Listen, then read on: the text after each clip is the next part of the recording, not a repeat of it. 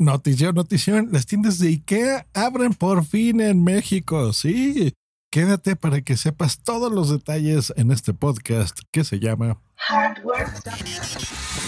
Tu dosis diaria de tecnología que se entiende con Josh Green. Comenzamos. Bueno, hace dos años, cuando este podcast se llamaba Just Green Life, di la noticia de que IKEA, pues bueno, confirmaba su presencia en México. Primero la Ciudad de México y, ya con planes de, creo que eran tres años, para expandirse en todo el país. Habían comprado ya una nave industrial de súper gigante en Oceanía, aquí en, en la Ciudad de México, donde pues iban a abrir esto y bueno, contrataron a muchísima gente. Eh, o sea, bueno, les voy a dar los datos exactos. Iba a medir 23.500 metros cuadrados en Oceanía. Eh, bueno, va el año que entra, ya entienden, cuando el COVID pase, lo abrirán. Va a ser de tres pisos, 7.500 eh, productos físicos, con empleados similares. Bueno, ya estaban contratando gente, capacitándola, surtiendo de todo esto, dejándola bonita. Pero pues bueno, COVID pasó y, la pandemia nos fregó la vida a muchos, incluido ellos. Pero ¿qué pasa cuando tienes ya fechas y planes, ya has gastado mucho? Bueno, tienes que recuperar. Y si algo nos ha enseñado la pandemia, pues es a comprar en línea. La verdad es que a, gente que no estaba acostumbrada, pues bueno, ya empieza a conocer, eh, por ejemplo, Amazon, que es el rey de esto, eh, y pues bueno, pagas y, nos entregan las cosas en casa al mismo día, al día siguiente, en dos días. Y si compramos desde Estados Unidos, en cinco días máximo ya está aquí los productos. Pues bueno, ¿qué es IKEA para los que no lo conozcan? Gente de Estados Unidos, de otros países. Me estuve eh, buscando bien cuál es la pronunciación correcta. No es IKEA, es IKEA. Esa es la, palabra con origen eh, sueco y pues bueno, así es como debemos de pronunciarla. Piensen más o menos como si fuese un Home Depot, pero de muebles, ¿no? No, no tanto de computadoras, es, es más de muebles, pero es más muebles, ármalos tú mismo.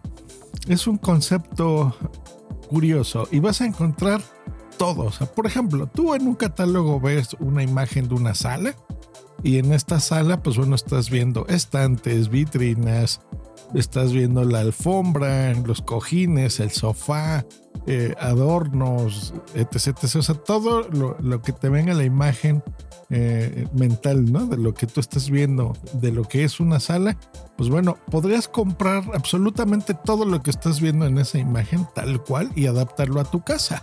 Ese es uno de los conceptos. O, pues bueno, si necesitas un mueble de baño específico, o una vitrina, o un estante, o qué sé yo, un closet, por ejemplo, pues bueno, comprarlo a precios bajos, a precios justos y eh, con el concepto de que tú lo armes, porque incluso el, el, que ya estén armados estos muebles en las tiendas, pues bueno, tiene un costo. Entonces, si tú le quitas todos estos elementos pues hacen que estos productos, pues bueno, al, consumidor final puedan estar más baratos. Entonces, eso está muy bien. Entonces, en esta tienda en línea, bueno, abre eh, en este año, el, día de hoy ya está lista. Y eh, pues bueno, el año que entra, los primeros meses del 2021, si todo va bien y ya podemos salir otra vez al mundo, pues bueno, ya iremos a esta tienda de Oceanía que les comentaba. Para el pago en línea, pues van a poder pagar con Visa, Mastercard o American Express, básicamente con todas las tarjetas emitidas en México. Ahora, por COVID están diciendo que los plazos de entrega serán más amplios de lo habitual. Bueno, aquí no hay nada habitual porque apenas están iniciando operaciones, pero ya se están curando en salud, ¿verdad? Diciendo que los productos van a llegar tarde. Ahora, eh, si lo tuyo no es el armado de muebles, porque te toma tiempo, porque es complicado, porque a lo mejor no tienes las herramientas necesarias. O hay cosas, instalaciones que sean eh, pues más específicas, ¿no? De millonesitos de piezas, pues bueno, eh, tienen un servicio de armado de muebles que está bien, es un buen costo. Es de 900 pesos por orden, que esto es alrededor de 45 dólares más o menos, para que se una idea en otros países de, cómo estamos de lo que estamos hablando. Planean expandirse a Coahuila, ya, ya está una inversión de 500 millones de dólares, eh, más aquí todas las compras que les hemos dicho, bueno, ya son 170 millones de dólares invertidos solo en la parte de la Ciudad de México. Ya contrataron un montón de empleados.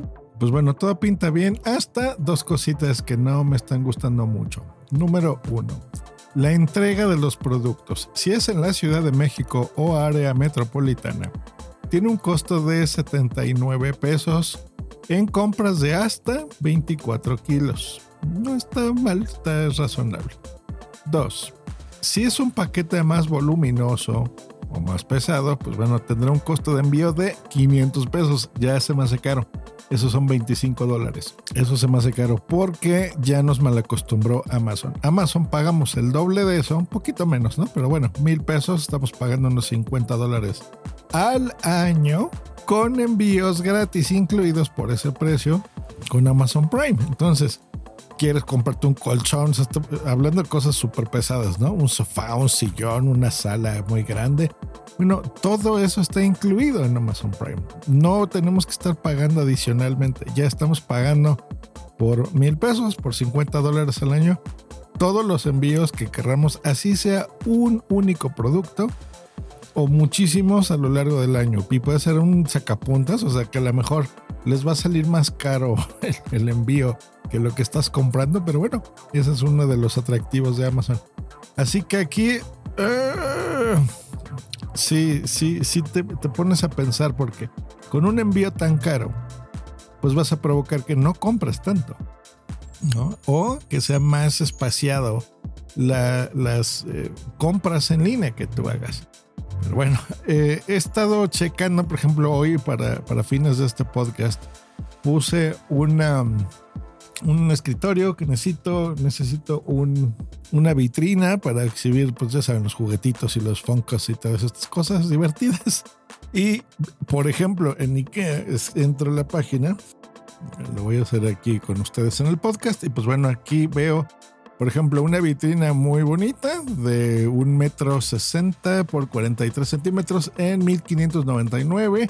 Hay otras de, madera, unas muchísimo más grandes, muy elegantes, 3.500, 7.000 pesos las que son súper grandotas.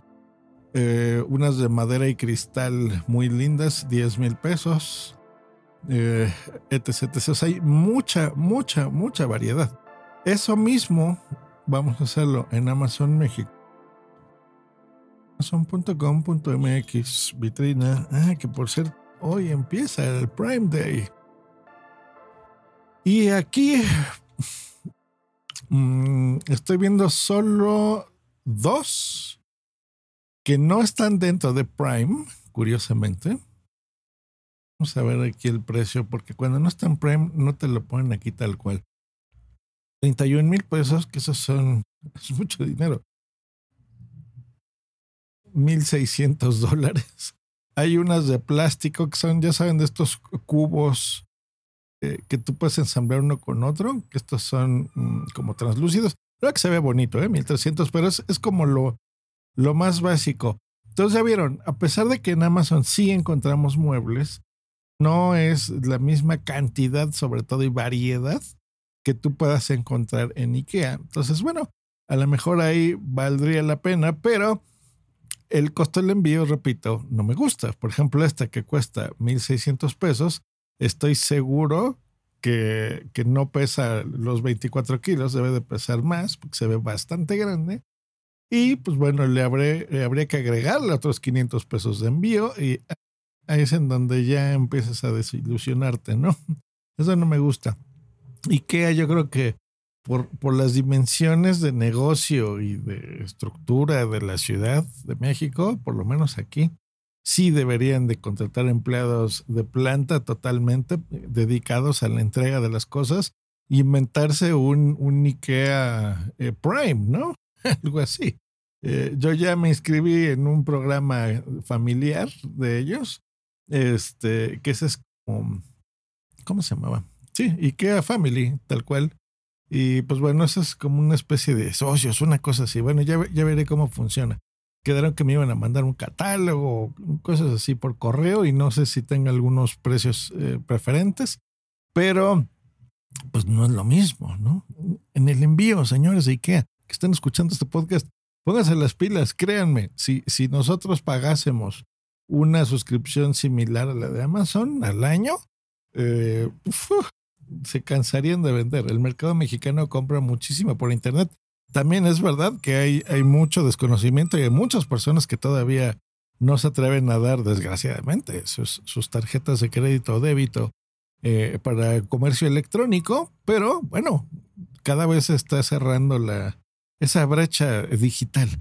Pues bueno, ahí está la información. Nos escuchamos la próxima que empieza ya la keynote de Apple. No paramos en este podcast. Todos los días hay muchísima información de hardware y de tecnología que les podemos dar. Nos escuchamos mañana. Hasta luego. Bye.